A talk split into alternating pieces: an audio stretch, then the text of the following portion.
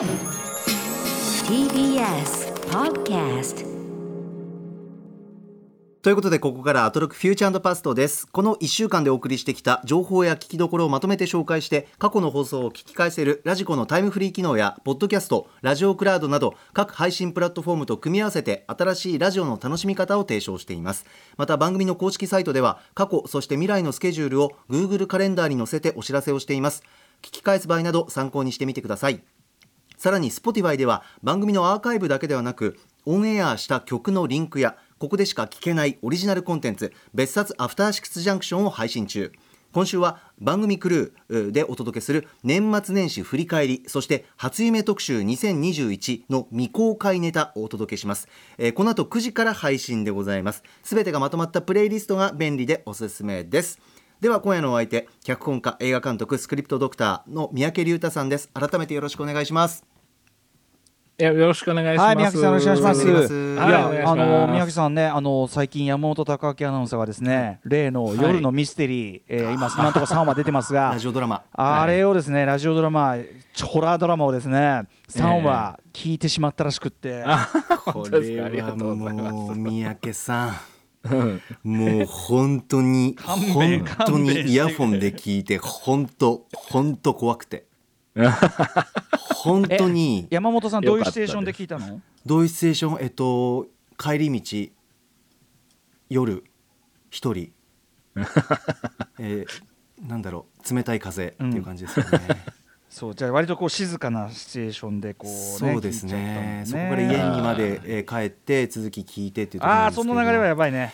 あーいいですね。もうラジオドラマでホラーってやっぱりええ一番怖いんじゃないかなって思いました。というやのはやっちゃいけないことですよね。やっちゃいけない。いや右と左で別の音が聞こえたりとかちょっと遠くの音が聞こえたりとかなんだろう空間がもうリアルすぎて空間が頭の中にもうバッと広がる感じ。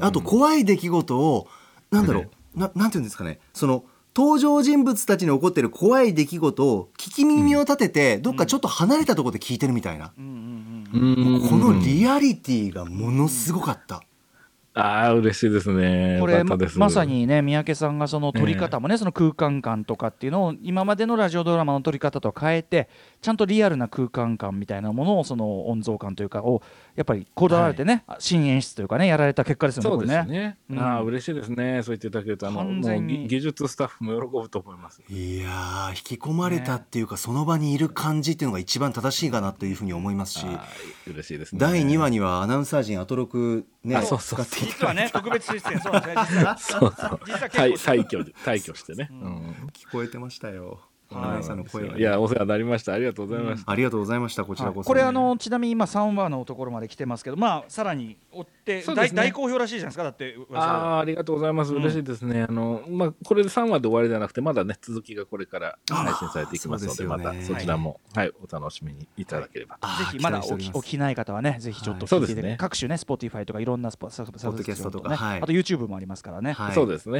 ははい。い。ぜひチェックしてみてください。ありがとうございます。さあそれではそろそろ始めてまいります。ここだけ聞けば1週間がわかるアトロックフューチャーパストパスト編。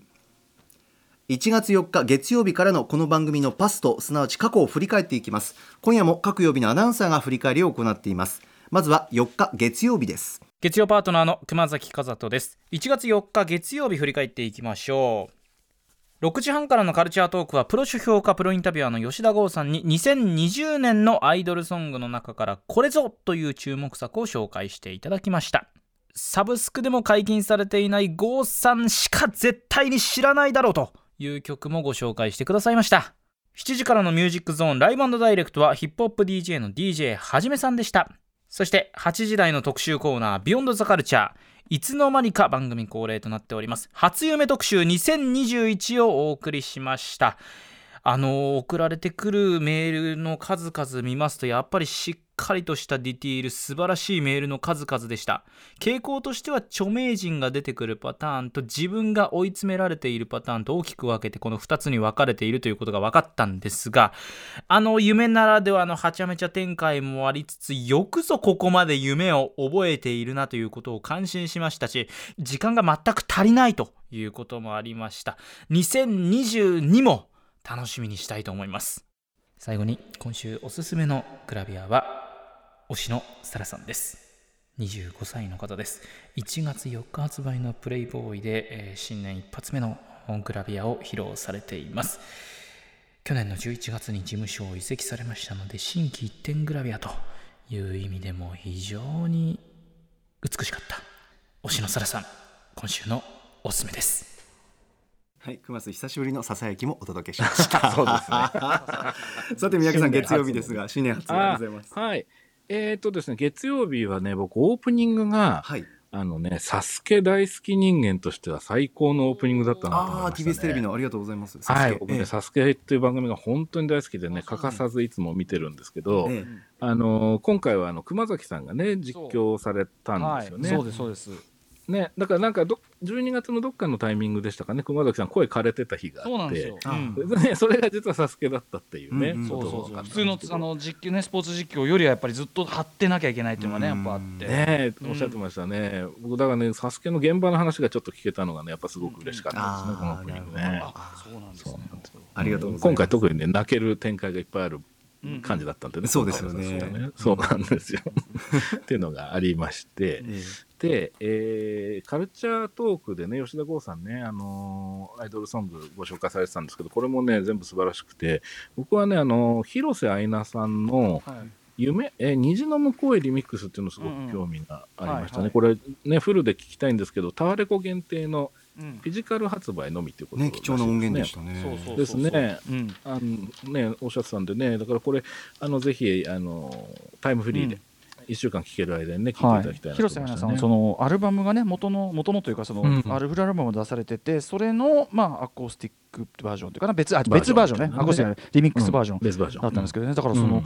アルバムもいいしリミックスも全然違う方向でいいしでね、びっくりしちゃいました僕もこれ、うんはい。ね、さすごかったですね。うん。であとね、興味深いなと思ったのは、あのコロナ禍であの地下アイドルが一気にサブスク対応になったってあ話あはい。ありましたね。ね聞きやすくなった。そう、だから今までよりも、その地下の方たちに、こう、お音楽ね、接する機会が増えているのかなと思って、うんそれもいいなと思いますね。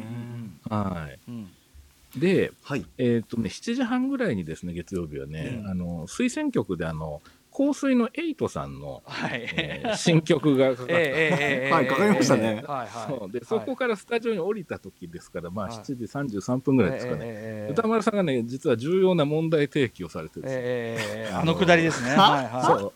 今の時代こう流行りの曲ってみんなどうやって知るのとどうやって出会うのっていう話になってうんうんうんうん。これはすごい面白かったです。これねちょっとお恥ずかしい話なんですけどね。いやいや全然、うん。僕もずっと気になってたんで、うんうんうんまあでもね自分の中でもう気づいたら知ってる。まあ有効化ってもちろんそういうものだけど、うんうん。以前だったらねその歌番音組とか楽ね歌番組とかね、うん、その、うん。なんかみんなみんなが見てるものっていうのがなんとなくあったから、今やっぱり何でも選択的じゃないですかそうですね。だから自分でもやっぱ取捨選択ねあのしちゃってて良くも悪くも、うんうんううん。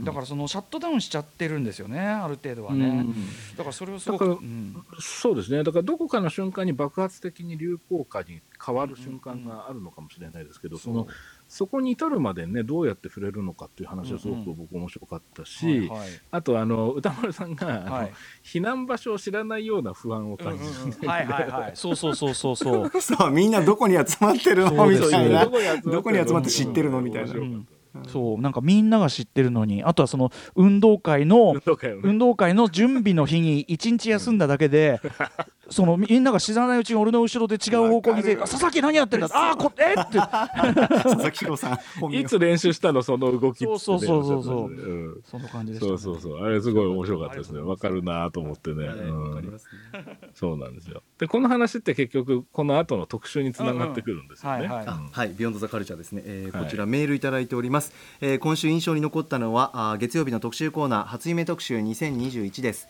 えーまず冒頭ネイキッドアーツの夢がかかると歌丸さんがこの歌詞は将来を夢見るの意味ですね。今日の特集は寝言の方の夢ですと言い それを受けて熊崎アナウンサーがすかさずドリームの方ですねと言うも寝てみる夢もドリームじゃんと思い人笑い。これ思ったな。俺も思ってましたけどね。熊須チャーミングでしたがあたかも夢ソムリエのように解説をする構成作家の古川光さんに二笑い。えーリスナーの夢に対してえー餅とせんべいはつながりがあるなど歌丸さんの夢分析も鋭さにうなりつつ、えー僕は兄と天ぷらでトランプの七並べをしてししていましたという夢に対して読み間違えたかと思いました。とクマスが言うほど秀逸な夢ばかりで大笑いしました、えー他にスーパーでランボーに遭遇、えーまたはカレーを持つジョン・トラボルタ。えーさらにシャーリーズ・セロンのお餅チーンイエスなど在宅でお金もかからずにこんなに楽しめる夢最高です、えーキラキラ星さんからいただきました。ありがとうございます。うん。いや、これは笑いましたね。ん毎年楽しみなんですけどね。意外とね、みんな気合い入れてくれてね。そうですよね。そうそうそうすごくね、秀逸なの多かったですね。で、僕、書き出しでね、まずやられたのが、あの、私は5歳の子供ですが、妻はシャーリーズ・セロンですっていうね。ねすごい入りだな。本当入り最高でしたよね他ではありえないですね。ありえない夢ならでこはのこの一行目すごいなと思って。で、しかもなんか一緒にお風呂に入ろうって言ったら、あの、お餅の膨らむのをずっと見て見てたいからダメって言われて。しかもその中身は大人なんだけど一応その子供キャラだから精一杯エロみを消した一緒にお風呂に入ろうよーん入ろうよみたいな。お餅が膨らむのずっと見てで、その後電子レンジのね、チーンイエスっていうのが聞こえるって、繰り返し聞こえるってもう最高。最すごい夢だなと思って。ね、最高のあれですよね、ううん。ん爆笑しましたね。うん。ね。なんかこう、ね。考えたネタだったら許されないしこんなの。よくわかんないし、うん。なんか本当に夢でしかありえない、うん。おそもそも思いつかないし、なんかなんですかねこれね。何ですかね夢の自由さっていうか 本人の希望というか、あと僕がやっぱりね夢ネタは特に僕がゲラになっちゃうっていうか、え読めなくなっちゃうんですよね もう。笑ってました本当は、なんかね、やっぱね、入っちゃうんですよ、人の夢、なんか、インセプション、インセプション、本当に。ね、メール読みがねもうね、はい。いやでもね、それがまたおかしくてね、うん聞いてて笑える。他にもたくさんありましたもんね。いや、ありましたね。脱獄して西野カナに会うとか、あー、そうそうそうそう。何あれ？すごいコンパクトな夢でしたよね。そう、コンパクトでしたね。うんなんか僕は兄と天ぷらでトランプをしてまね、した。七並べしてたんです何のね話。なんだっていう。天ぷらでトランプの品そうこれは相当笑えます、あれトランプ上げたってことですかね？あトランプどうなんですかね。トランプ自体を上げて品並べしたのかな、どういうことなんでしょうね。あとね、ジョン・トラボルタのさ、カレーもさ、結局その、なんだっけ、なんなんとかのカレーとなんとかのカレーが二段重ねになってて、で、いろんなでっかい事件起こるのに、最後に食べたら、あれ、バターチキンだって、で、驚いて目が覚めて、そこかよっていうね。なんかあのチェーン店の味だったんですよね。確かなんか、なんかのああとさ、ファインディングにもシリーズ最新作、吹き替えに高橋良樹参戦っていう、絶対にねえよ、それっていう。あの吉木さん。吉木さんが声優参戦するにしても、ファインディングにも最新作では絶対ねえわっていう。やらないですよね。え笑いましたね。うん。最高でした。これぜひぜひ聞いてほしい。そうですよね。ね。ちょっと音楽流れるんで、ラジコのタイムフリーのおすすめですねあ、そうですね。ははいい。ぜひぜひおすすめですね。はあ三宅さんありがとうございます、はい、ありがとうございます。えーさあ続きましては5日火曜日参りましょう火曜パートナーの宇垣美里です。1月5日火曜日振り返ります。6時半からのカルチャートークは、文筆家の岡田育さんに2020年のミュージカル界を振り返ってもらいました。2020年はほんと自分が頑張るための核みたいなものが揺らいだ1年でした。いつまでもあると思うなチケットと公演、そして配信ついつい後回しにしている配信の舞台も見なくては。7時からのミュージックゾーンライブダイレクトは DJ 福武さんの新春アニソン7インチミックス2021でした。そして8時台の特集コーナービヨンドザカルチャーは映画秘宝編集長の岩田和明さん、編集部の岡本敦さんとともにパラサイト半地下の家族は1日にしてならず韓国映画が超ヤバくなってきたこの20年間の特にヤバい作品を抑えて改めてヤバガル特集をお送りしました。キーとなる作品下女から初のアカデミー賞のノミネートも噂されている女優ユン・ヨジョン。さらには注目の最新映画ビーストに Me and Me。はあ、また見なくてはならないものが増えてしまった。嬉しい悲鳴。Me and Me 主演のチョ・ジヌンは私、お嬢さんが好きすぎるのでそちらもぜひ見ていただきたいです。はいということで火曜日でございました。三宅さんいかがでしょうか？あ三宅さん。聞こえてるかな？あちょっとリモート上で。あと俺もああ俺はあ僕は歌丸さん聞こえます私はいます。私はいますあ三宅さんの声がねちょっとね今ね今ちょっと三宅さんチャット上で音声が聞こえませんということで、ちょっとしばらくお待ちください。はい。じゃあ代わりに私が受けましょうか。あーすいません。い。やあのですね、ええ。あのいつもこのコーナーをはい。こう MX にこうやって移動しながら聞いてるじゃないですか。えで大体この火曜日ぐらいまでは着替えながら聞いてでそこからメイクっつうかちょっと行ったりするんですよね。離れなきゃいけなくて。えやっぱね宇垣さんのね時々リアルに漏らすさっきのだからそのほらあの舞台が見れなくなっちゃってのはあとかなんとなんかね 時々このこのね このパートでのみ出るなんかね宇垣さんのバイブスがあるんですよ。なんかリアルな。これがねいいなと思ってて。あーその振り返りの今の音声の中でのっていうことですよね。うん、たまになな前もねなんとかなんとかかんとか怖いみたいなねなんかねなんかね ポツっていうのが、ね、心の声がもそうう本当そうなんに。かねいいなと思うんでねやっぱね。宇垣さん一人喋りならではの良さがあるなというね。確かにな、はい。素というかそういう喋りですもんね。あ三宅さんつながったかな？あ。いかがでしょうか、ね、三宅さん。お。聞こえますか？僕の声は。あ大丈夫でます。す聞こえました。はい。あー聞こえます。お手数かけました。お帰りなさい。ませ。すいません。聞こえなくなっちゃった。うん。いえいえいえいえ。いいえ。火曜日でございまはい、すが、お願いします。いかがでしょうか？ああ、三宅です。はいどうもよろしくお願いしますああ、はいすいません。あ三宅さん途切れちゃって。はいはいごめんなさい。うんいえいえいえ全全然僕はあの虐待もい。ない話をしてたんで全然大丈夫です、はいいや三宅さんすいません お手間かけました。いいえ、とんでもないです。では火曜日お願いいたします。はいです。よね。はい。えっと、僕、特集がすごく面白かったんですけどね。ねメールいただいております、えーこちらふんどしゆで太郎さんです、えー今週は火曜8時台のやばい韓国映画を改めてやばがる特集とても良かったですえーソン・ガンホマドンソクという現在そしてここ20年の韓国映画における重要俳優について歌丸さん、宇垣さん、映画批評の岩田さん、岡本敦さん、それぞれの立場からの論評と熱い愛情の気持ちに満ちたトークが最高でした。また、映画パラサイトの元になったというキム・ギヨン監督のゲジョという映画の話も、えーキム・ギヨン監督のこと、作品のことを知らなかった自分の勉強不足を思い知らされたと同時に、とても見たい気持ちが高まるような熱い内容でした。ゲジョのセセルフリメイク映画「カジョ」でスクリーンデビューした俳優ユン・ヨジョンが今アカデミー賞に最も近い韓国人俳優であるという話もとても興味深く聞きましたキム・ギヨン監督作品ボックスセットが出ているみたいなのでこのタイミングに手に入れてみたいなと思いますということです。はい。はい。あの、韓国映画のね、うん。特集だったんですけども、はい。まあ、この20年をね、振り返るっていうようなね、えー形だったんですよね。はい。それでね、僕、久しぶりにね、あの、首里っていうタイトルをね、はいはい。あの、聞きまして、うんで、1999あのね、はい。1999年、僕ね、非常にこう、印象に残ってて、あの時に、うんうん。その、あのーなんでしょう、その、まあ、首里とそれ以降のその韓国のエンタメの映画っていうのは、ちょっとまた分けて考えた方がいいのかなっていうふうに思ってるんですけど、はい。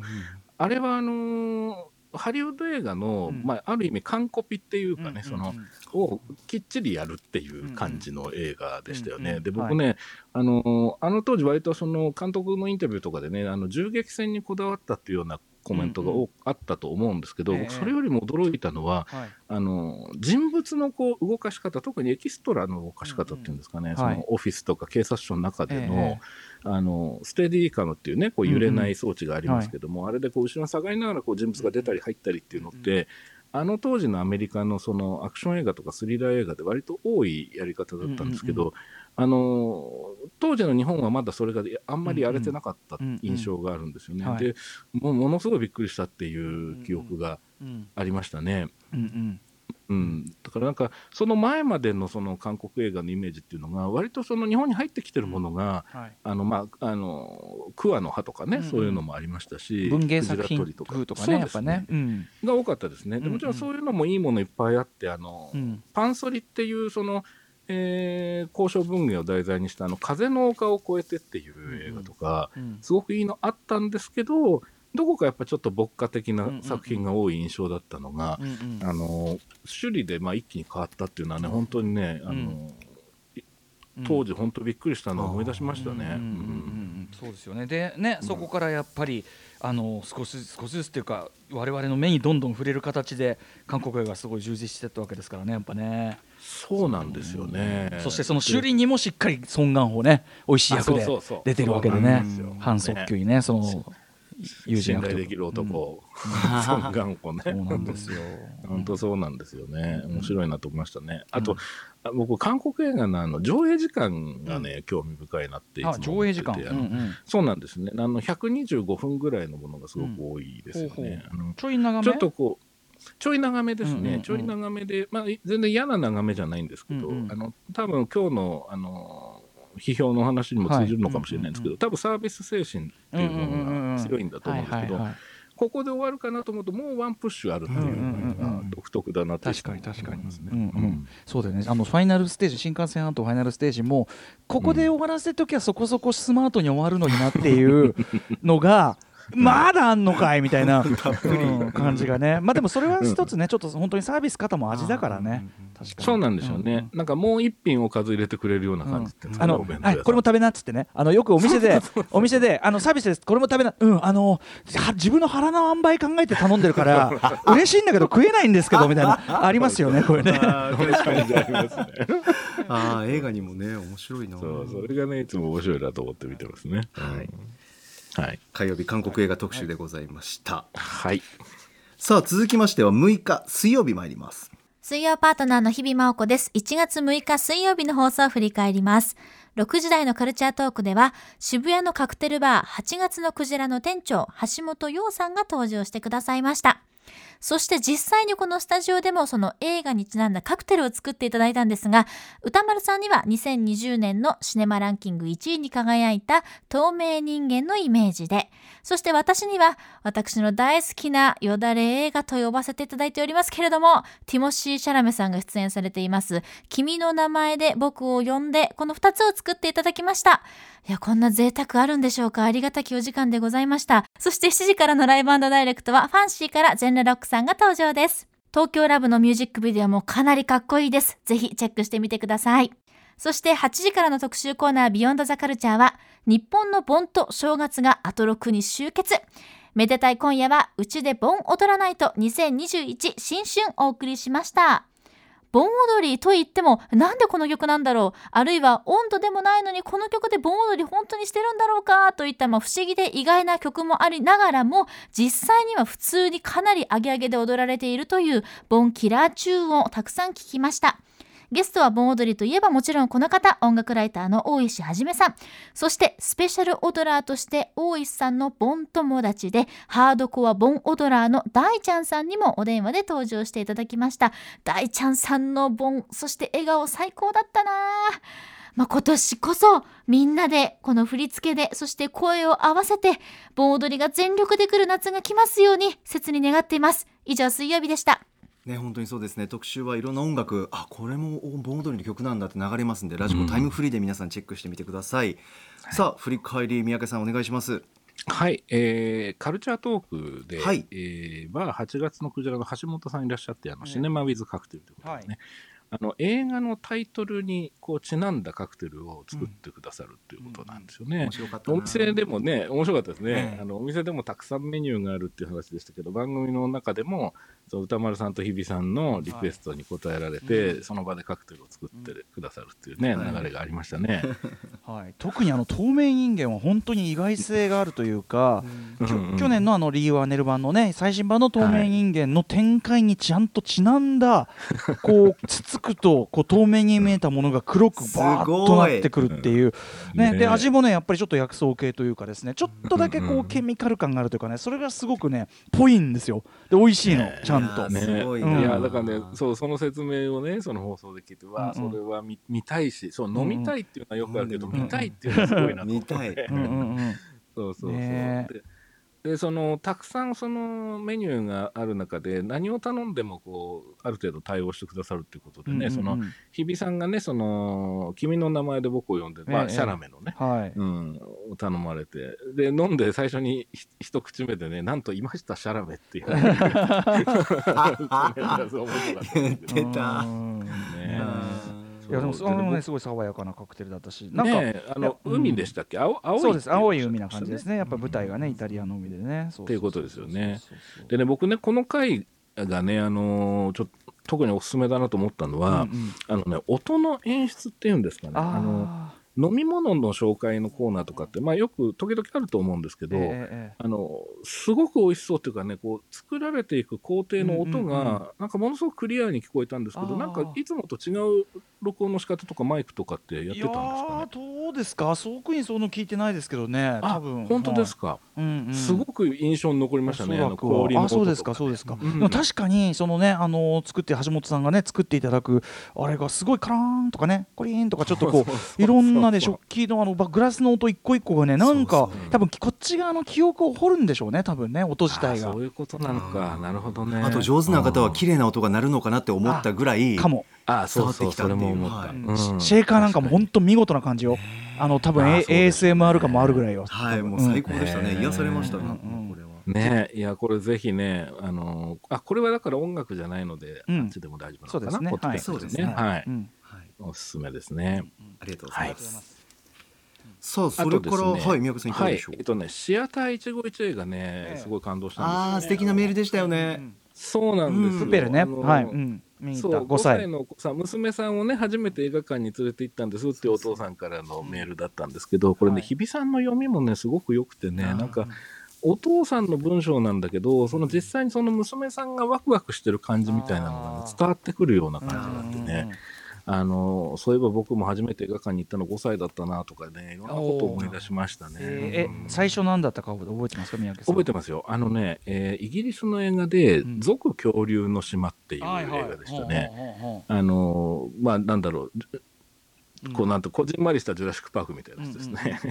それは、うん。えっ、とこれに行きたいっつって言ってるってものですか？それとも。そうですね、なんかうん看板を見たんですね、当時はあの映画館の前に大きい看板が書いて、手書きの看板が書いてありましたからね、であれ見たいって言って見に行ったんですけど、うんまあ何分5歳なんでね、ええ。その英語のなんで、字幕が読めなくて内容がなかなかわからなくてね、そう早く恐竜出ないかなと思って見てたの。でも早くほにゃらら出ないかなは割とあの 当時の映画鑑賞のなんていうかな気持ちとしては 割と標準ですよね。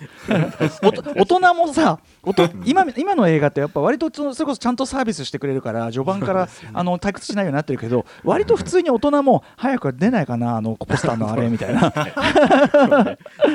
割と普通の感込みでね映画鑑賞でしたね、そうそうそうそう。うん。あとあの2時間ねあの2時間1時間半ちゃんと見たけど結局出ねえじゃねえかあれっていう こともあるから。全然あるっていうね。確かそうね、そうですよね。今の映画しか知らない人はそんなの信じられないでしょうけどね、うん。そういう映画いっぱいありましたね。そうですね。うんはい、そうなんです。だからまあ人が初めて映画を体験をするっていうのはどういう感じなのかっていうことをちょっと考えさせられるそうですね。メールでもありましたね。親御さんはあんなに気使うもんなんですねやっぱね。なんか迷惑かかんないようにっつってね。そそうですよね。ね。そのご配慮も感じたな内容で、うんそうなんです。あったかいなと思いました。そうですね、はい。はい。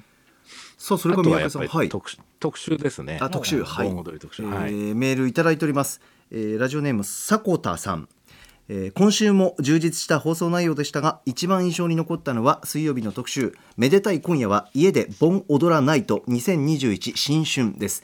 以前の番組で取り上げられるまで、えー色物的な印象があった盆ダンスですが放送後はがぜん興味を持ってしまいました。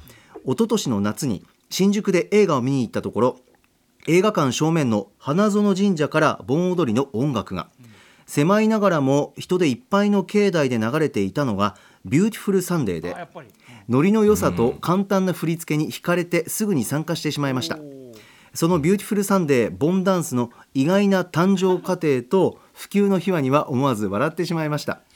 また 相良直美さんや健直子さんといった意外なアーティストの意外な曲がボンダンスで使用されていることや亀有では各地域で盆踊りが盛り上がっている話などなかなか知ることのできない情報に触れることができました、コロナ禍が収束された暁には大石さんや大ちゃんさんにぜひ踊り場かっこ踊りの現場でお会いしたいものですということです。うん、そうなんですよね。あの真冬の盆踊り特集だ。ええ。はいそうですね。そうですよね。で、大石さんとね、はい。その盆踊ラーの大ちゃん。大ちゃん。盆踊ラー大ちゃんさん本名の中に大の字が全然入ってない。びっくりしましたよ。ハードカーボーダー団長 さえ本名佐藤智彦ですって。え？ー、っつって。どうなってんのよ？ねうん。ね大輔さんとか言うのかなと思ったら違ったっていう、大きいからっていうね。大きいからだったっていうね、面白かったですね。うん。でそう大ちゃんさんのね、あの振り付けとか踊りはね、どうしてもやっぱ音声なんで見れないんですけど、でもまあそれも伝わってくるようなね、語りと内容でね、はい。面白かったんだけど、あのね特に印象に残ってるのは、あの高知で局地的な大ヒットをしたっていう土佐弁のあの、うん。セラレンっていううね、うん、すごく印象に残りましたね。大野健二さんという方のねラジオの企画で制作された「土佐弁ロックンロール」ということでそもそもちょっとノベルティレコードというかね,、うんだから多分枚数も相当少ないはずなんですけどね。ですよね。あでもね、現地ではみんな踊ってるってことですね。ーねで、うん。これでどうやって踊るのって思うんだけどやっぱり BPM 早めダンスと遅めダンスがあるって言ってましたもんね。う んおっしゃってましたね。うん面白いな。そうそうそう、面白かったですね。うん。あと、その盆踊りは、そのフォークダンスとかレクリエーションダンスの影響が強いっていうね、話も面白かったですね。現代ね現代盆踊りはそうなんですよ。ねだからやっぱり、あの男女が集まってなんか、うんうん。なんかみんなで割とハードル低めにできるダンスみたいなところですよね、うんやっぱね。そうですよね、まあ、出会いの場でもあるんでしょうしね、だからその辺がね、その歌村さんもおっしゃってましたけどね、大衆文化のたくましさというかね、はい。そういうのも感じる特集でしたね。うん。相良直美さんの太陽踊りがそもそも新八王子温度でさあのあ、そうそうそ。そうもそも八王子モードなんだみたいなねあれとかね。あとやっぱ田中誠司さんのさっきのメールもあったけどもともと病院の余興で作った振り付けが、アメリカから帰国したらえ？っていう、いやびっくりしましたあのケースね。浦島太郎ってこのことでしょ 本当に。すごいよな感じですよね面白かった。はいあとあれですよね、あの前半にさらっとおっしゃってましたけど、洋楽も結構使われてるっていうそうです。あの、はい。あの、バハマあマボンジョビのそうそうそう。リビングマンプレイヤーとかね。そうですそうですあのねやっぱねて適度な BPM があってそれだとあこれ打てるなっていうのがね、パパンパパンいけるなみたいなのがねやっぱあるんですよね。なるほどね、打てるなってことなんですね。そうかそうか。これからも多分いろんなの出てくるんでしょうね多分ね。うんあ、そうなんでしょうね。まあ面白いなと思いましたあの大石さんもねこれはねやっていこうと思います。大石さんのあの盆踊りの戦後史という本がそもそもあのすごくうんめちゃめちゃあのなんていうかな大石さんの研究のそ集大成で本当素晴らしいんでぜひこちらも皆さんお勧めしたいですね。はい。はい。ぜひぜひ。さあ続きましては木曜日参りましょはい木曜パートナーのうないりさです。1月7日木曜日振り返ってまいります。まず6時30分からのカルチャートークはゲームジャーナリストのジニさんに、まあ、今いろいろな話題になっていますね。サイバーパンク2077とポーランドの制作会社 CD プロジェクトについて解説していただきました、まあ、サイバーパンクについてはですね無事再びね販売されることを期待してその時を待ちたいなと思っております。続いて7時からのミュージックゾーンライブダイレクトは秋葉原もぐらの社長 DJD 山さんによる2020年楽しかったなミックスを、えーお送りしました。本当にアニソンからマイケル・ジャクソンまでバラエティに富んだミックスでとっても、えー楽しい気持ちになれるミックスです。ぜひ皆さんも聞いてみてください。続いて8時台の特集コーナービヨンドザカルチャーは将棋 AI はどこまで進化しちゃってるの特集をお送りしました。えー自身も東大将棋部で活躍していた将棋ライター松本博文さんに AI の誕生から人間との戦いの歴史そして進化の最前線について伺いました。もう半世紀で AI がここまで進化してしまったんだなっていうその歴史も非常に聞いていて面白かったですしこれから AI がねどこまでさらに進化していくのかもう将棋界の天井まで届いてしまうのかどうかなどもすごくなんかこれからの進化が気になる特集でもありました。以上木曜日でした。うはい木曜日三宅さんいかがでしたか？はい、えーこの日はですね、えーまずカルチャートークですかね。ええ。あのジニさんの、えーサイバーパンク2077のお話だったんですけど、僕ね、すごく今話題になってますよね、このゲームね。そうですね。ね歌丸さんもね、タイトルよく上げてらっしゃいますけど。も、はい。あ、本当ですか。はい。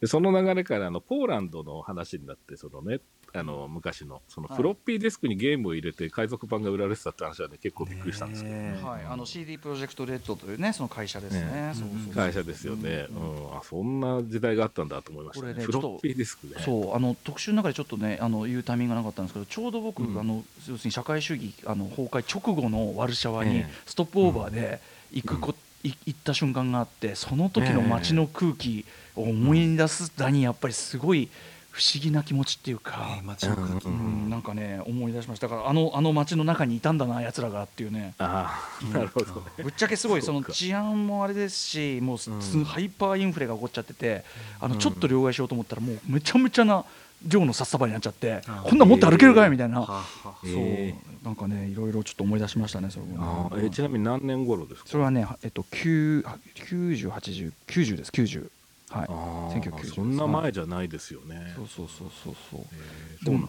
でもその頃に、そそれの直後ぐらいから多分ねそのあの買い付けてねフロッピーディスクに焼いてっていうのやってたんでしょうからね。でしょうね。ううん。んでもねその時にすでにねラップって書いたクラブイベントのねあのポスターが貼ってあって、あヒップホップイベントだと思ったんですよね。そうそうそうへえいやなんかねそういう話が聞けると思ってなくて本当ゲームの話だけなのかなと思ってたんで、ね。すごく面白いなと思って。なんかねしかもすごい短いスパンの間での進化史ですよね。だって、ね。本当ににここ30年の中でここまで来た、うん世界的な、ね、タイトルを作るところまで来たわけですからね。すごいですよね。ううんん、それが面白いなと思う。ちょうどね、その今日この日のその後でお話ししようと思ってますけど、その AI の話ともちょっとつながるというか、うんうんものすごいスピードで転換していっている流れっていうのがなんかこの日割とテーマ的につながってるのかなっていうふうに思ったんですよね。はいはい、というのがまずありました。はいえーそれであとですね、あの。えーできるかな？あのコーナーもね僕すごく興味深く聞きましたね。ああ面白かったです。あのはい。面白かったですね。で、今回のリスナーさんからの質問で、そのラジオを作ってる方たちはどんなイヤホンを作って、使ってるんですか？っていう質問が来てたっていうことでね、橋本さんとか、えーあ橋本さんがそのいろんなその番組のディレクターとかの、えーイヤホン、ヘッドホンを、えーうん。紹介されるっていう流れでしたね。はい。うん。うん、すごく面白く聞きましたね。うん、うん。なんかあのそうんはい、どうぞどうぞ。あごめんなさいどのどのあたりが興味深かったですか？あのね、えっ、と、要はね、その買い替えられる、同じものがまた買えるものを選ぶっていうんうんうんう話がありましたね。うんうんうんでね、これ僕全く、僕もそうで、うんうんあの映画とかテレビドラマ作るときに自分のイヤホンとかヘッドホン持ち込むようにしてるんですよ。うんうんで、それがね、やっぱりその同じ型を壊れたらまた買うっていうことをずっとやっていて、うんうんうんあやっぱラジオの方もそうなんだと思ってすごく面白いなと思って聞きました、ね。それやっぱりその、うんああの一つ自ご自分の中にその基準を持つというかねそのはい。っていう部分もありますよね変えない方がいいというのはね。ありますね、ううんんひ非常にあります。特にあのヘッドホンは僕本当にこうこれじゃないとっていうのがずっとあってうんうん同じので繰り返し聞いてますね、うんこれだからその生地音がいいから変えちゃうとねずっとその自分がその基準でやってた仕事が変わっちゃうからってことですよね。そうなんですよね、うんうんあの聞こえてくる音というかね、感じ取れる音の種類が変わっちゃうような感じってありますよね、うんあとやっぱりねあのこれでも音に関する仕事何でもそうだけどやっぱアウトプットが皆さんが、うん。まね、ユーザーの人が使うときにそんないい音でばっかみんな聞くわけじゃないから、うん。っていうのもありますよね。だからねやたらとスペック上げればいいというものではないというか。そうですね、そうその辺の話も面白かったですね、だからあの割とそのディレクターの方たちがその決して高級なものを使ってるわけではなくて、割とこう2、3000円のものとかを、えーずっと使ったりするっていうような話はね、なるほどなと思って聞いてましたね。面白いですよね、ラジオマンが自分で勝手にさ、もう低音、低音ビンビン聞いてるぞ、イエーイって、それお前のヘッドホンだからってさ、そうそうそう。これじゃ困るってね。怖いですよね。自己満になっちゃいますね。はい。っていうのは思いましたね。あとは、えっ、と、特集ですね。さっきもおっしゃはいいました。、えーメールいただいております、えーこちら、ラジオネームシーサイドスクワットさん、えー将棋 AI ってどこまで進化している特集が楽しく勉強になりました、えーチェス将棋囲碁などは次の手を打つときこれまでに起こった情報が対戦相手同士で共有できるので、えー完全情報ゲームと呼ばれていますが逆に手の内である駒を見せず対戦相手同士の情報が共有されない不完全情報ゲームと言われる麻雀などはまだ AI が人間を超えられないと聞きます。テーブルトーク系のように人間の個性が色濃く出て未来を予測しづらいゲームも AI が学習したらどんな勝負になるんだろうといろんな想像が膨らみました、最近のサイバーパンク特集にもつながる AI の進化を実感できる特集でしたということです。うんうん。うんまさに。すごく面白かったですね。あの僕自身はね実は将棋はあのルールもよく分かってないぐらい疎いんですけど、うんうん。お話の内容がものすごく興味深かったですね。でその将棋 AI と呼ばれているものがどういうふうに進歩していったのか黎明期からそのある転換点を迎えて一気に変わっていったりするというような歴史的なお話もすごくボナン面白かったザっていうねもう歴史的なマシンがそう2000年、ねはいね、現れてっていうような話でしたね、あのスペイン語で大発見っていう意味だったんですね、しかもそれ作られた方があの将棋を知らない方がプログラムしてた。びっくりした。ですよね。ねびっくりしましたね、うん。ね自動学習の機能で一気にこう利口になっていったっていうような話ですね。ちょっと怖いような感じもしましたけどね、うん。でもなんか面白かったのがそのじゃあその AI の話機械が進歩していくっていう話なのかなと思って聞いていくと、実はそのそこに寄り添ってというかあるいはその対決じゃないんだけれども、向き合っていく人も変わっていく話でもあるのかなっていうのがね、うんうんうん。聞いててすごく思いましたね。はいはい、確かにその将棋界自体の向き合い方もそうですしね、まあ、所詮はやっぱりその、やっぱ人が作ってるものなんで、それはもちろん、そうなんですよね、だからそこのなんか人間臭さ対、実はその、そうとか違う、こう、なんていうのかな、視野のスケ、スパンの違うスケールの何かなんだけど、大きな目で見たら結構同じところかなとか、うん。なんかね、いろいろね、いろいろこう面白いこう考える角度がある話で、実は将棋 AI の話って。そう。そうですね、うん。いや、本当そう思いましたね。で、あのーまあ、そのどうしてもね、その連盟の方からすると、うん。その棋士があんまり、ま、人間の棋士さんが負けてしまうと、うん。ちょっとっていうことで、そのコンピューターとの試合っていうのがまあちょっと敬遠されるようになったっていうような流れも、一応あったはあったけどっていう流れの中から、はい。でも必ずしも対立するっていうことではないですよねっていうような歌丸さんの話があって、でこれもそう今まさにおっしゃったこととつながってることですよね。はい。でしかしながらやっぱり人の感情としてはどうも割り切れないとこいろもあったやーもちろん。ね、この辺の話ですよね。うん。うんいやーだから本当にあのなんかお知れば知るほど面白いですけどあの映画の「アベイク」もすごくあのいい映画で面白くて、はい、そんなのもあってちょっとちょうど興味持ってたところにというかね、うんあのハマったというかあのディレクター角君のですね、意欲作ですこれは、はい、ああそうなんですね、い、やこれは本当に面白かったですね。はい。であとねもう一つ面白かったのが、あの要するにそのはめ手っていうんですか？その言い方としては、はいその人が人にその将棋を教育するとき例えば子供が将棋教室に来たりしたときにまず最初に教えるのは正々堂々と紳士的に戦うのがはい。将棋なんだっていうふうに教えると、ところがそのやり方だと AI に勝てないかもしれないと。でそうん。でそのはめ手っていうその要するにそのあえてなんていうんですかね、うん。その何か裏を書くようなやり方なんでしょうかね、はい。っていうのをやって勝ったっていう話からでも実はそれももうもう埋まってしまったと。そうですね。れも対処法を向こうが見つけてしまったっていう話が、しかもコンコンピューターならではのハマり方だったんですよね。人間は絶対ここには打たねえよっていうあーすごいねとこだったりするらしいんだけど、うん。そうそう、ね。だからぼ僕も実はその将棋そのものはそこまで詳しいわけではないんですけどやっぱ、ええ。なんかこうお考え方っていうものななんていうかなものを考えるっていうことの本質をちょっと触れるようなうんうん面白みがありましたねやっぱね。ありましたね、うん本当そう思いましたね。あと能力人間っていうか例えばその強さとか頭の良さってなんだろうとか、うんなんか、うん、そんなことまで考えちゃうような。そうですね、うん、だからなんか逆にそのある何かにこう意固地になったり執着してしまうとその何かを見失ってしまうんじゃないかっていう話にも聞こえたし。そうあそうですね。確かに。そうなんですね。だから将棋の話ではあるけど将棋が必ずしも絶対的なテーマではない話というか、うん。非常にいろんな解釈ができる特集だったなと思いましたね。これはねまさにね本当にあのちょっとそそういう話もね僕いる時ぐらいはしとこうかと思うあのディレクター若手ディレクター、角くんのですね、ええ本当にまさに角くんらしい意欲作というか、はい。うんうん感じでございますね。大体この、うん。彼が持ち込んできてくれるという。はい。あー。そうなんですね。いや面白かったですね。はい、皆さんぜひこちらの特集も聞いてみてください、さあ続きまして最後は本日8日金曜日です。6時後半の週刊映画辞表ムービーウォッチメン。今夜歌丸さんが評論したのは新幹線半島ファイナルステージです。続いてはこちらです。7時のライブダイレクトは俳優歌手の森崎ウィンさんでした。そして今は今週の番組内容を振り返っておりますさてさて本日振り返りで紹介した各コーナーはラジコのタイムフリー機能やスマホアプリラジオクラウド Spotify アンカーなど各配信プラットフォームのポッドキャストでもお楽しみいただけまあすウィンさんの「行きますよ」がもう一回ねすぐ聞けるのいやもうは嬉しい最高ですよね。真似したくなるくらいチャーミングな。はい皆さんぜひもう金曜日も聞いてみてください。以上ここまでアトロクフューチャーパストパスト編でした。この後は来週1週間のアトロクの予定まとめてお知らせします。Junction. では来週1週間のアフターシックスジャンクションの予定一気にお知らせします。まずは11日月曜日。6時半は12月12日に最新作「ブライ」を公開した井筒和幸監督。7時は酒井優さんによるスペシャルライブ音源。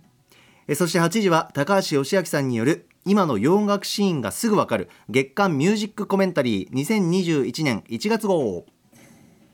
続いて12日火曜日です。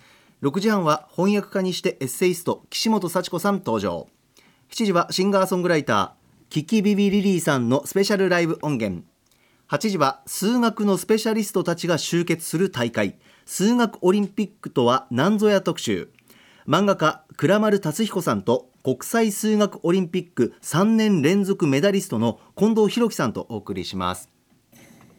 13日水曜日6時半映画やブルーレイに詳しい飯塚克美さんにおすすめの最新映画ソフト紹介してもらいます。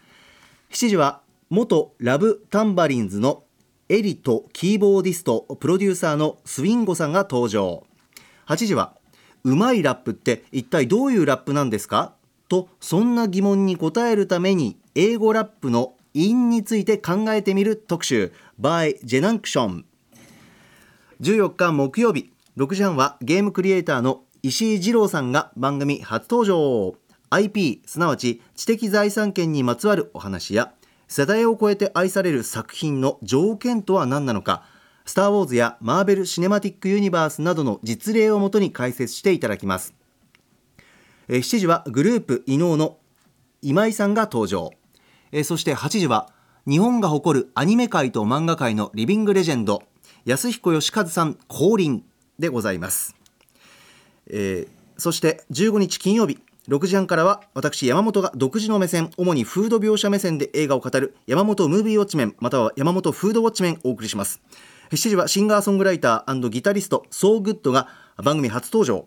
8時からは1週間の番組を振り返るアトロックフューチャーパスト。来週は映像コレクターでビデオ考古学者のコンバット REC さんとお送りします。はいということで三宅さんお待たせいたしました。はい、いえいえ、全然大丈夫です。来週いかがでしょう？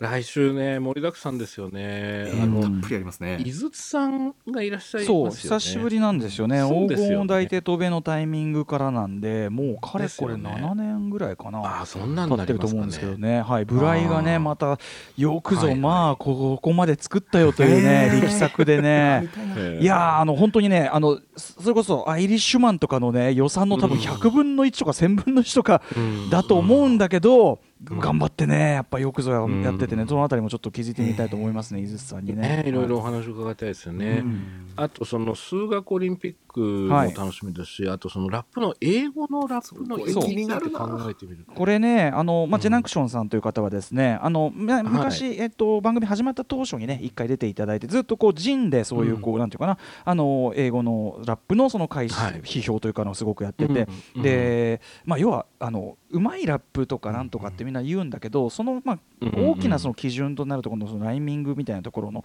まあ、進化の歴史をまあ伺っていこうかなと。で多分みんなが陰って思っているものよりずっとずっとまあ高度だし、でそれが分かるとうん。やっぱりそのラップというものの味わいももっと深まるよというような、はいまあ、うん今回はその英語でいくんですけども、はい、そのあたりをですね、はいあじゃあ聞こえ方もこちらのね感じ方も変わってくるかもしれないですよね。まあきっとそうだと思います。あのあ、ね。ここもあそうなんだみたいな。すげえ考えられてんじゃんみたいな、うん。はいことになると思いますね。はい。もう楽しみですね。うんあとはあれですね、やっぱ木曜日に安彦さんがいらっしゃる、そうなんですすよ、これどうしましょう、ちょっこと、ね。うん、困っちゃった、本当に、おお、もう、もうリビングレジェンドすぎて、ね。またですので、僕もね、ガンダムで育った世代なんで、うんはい。うんかじりついて聞こうかなと思いねます、ね。あのまあ、安彦さんから見たその富野さんの話であるとか、あとまあその前にええ。大和もね参加されてるんで、そうですね。そこら辺の、はい、そう西崎さんの話なんかもあるということなんだけど、もうなんかこう、何こう神が神を、神々をね、いろんな、いろんないろんな神がいるもんだっていうね、破壊神みたいなのもいたりするって、う。ん、すごいんだよ。まあでもすごく楽しみです、僕も。はい。ね、楽しみですね。そしてやっぱあれ、れじゃない、来週金曜はね。そうフフードウォッチマフーン。ドフードウォッチマンになれるかな？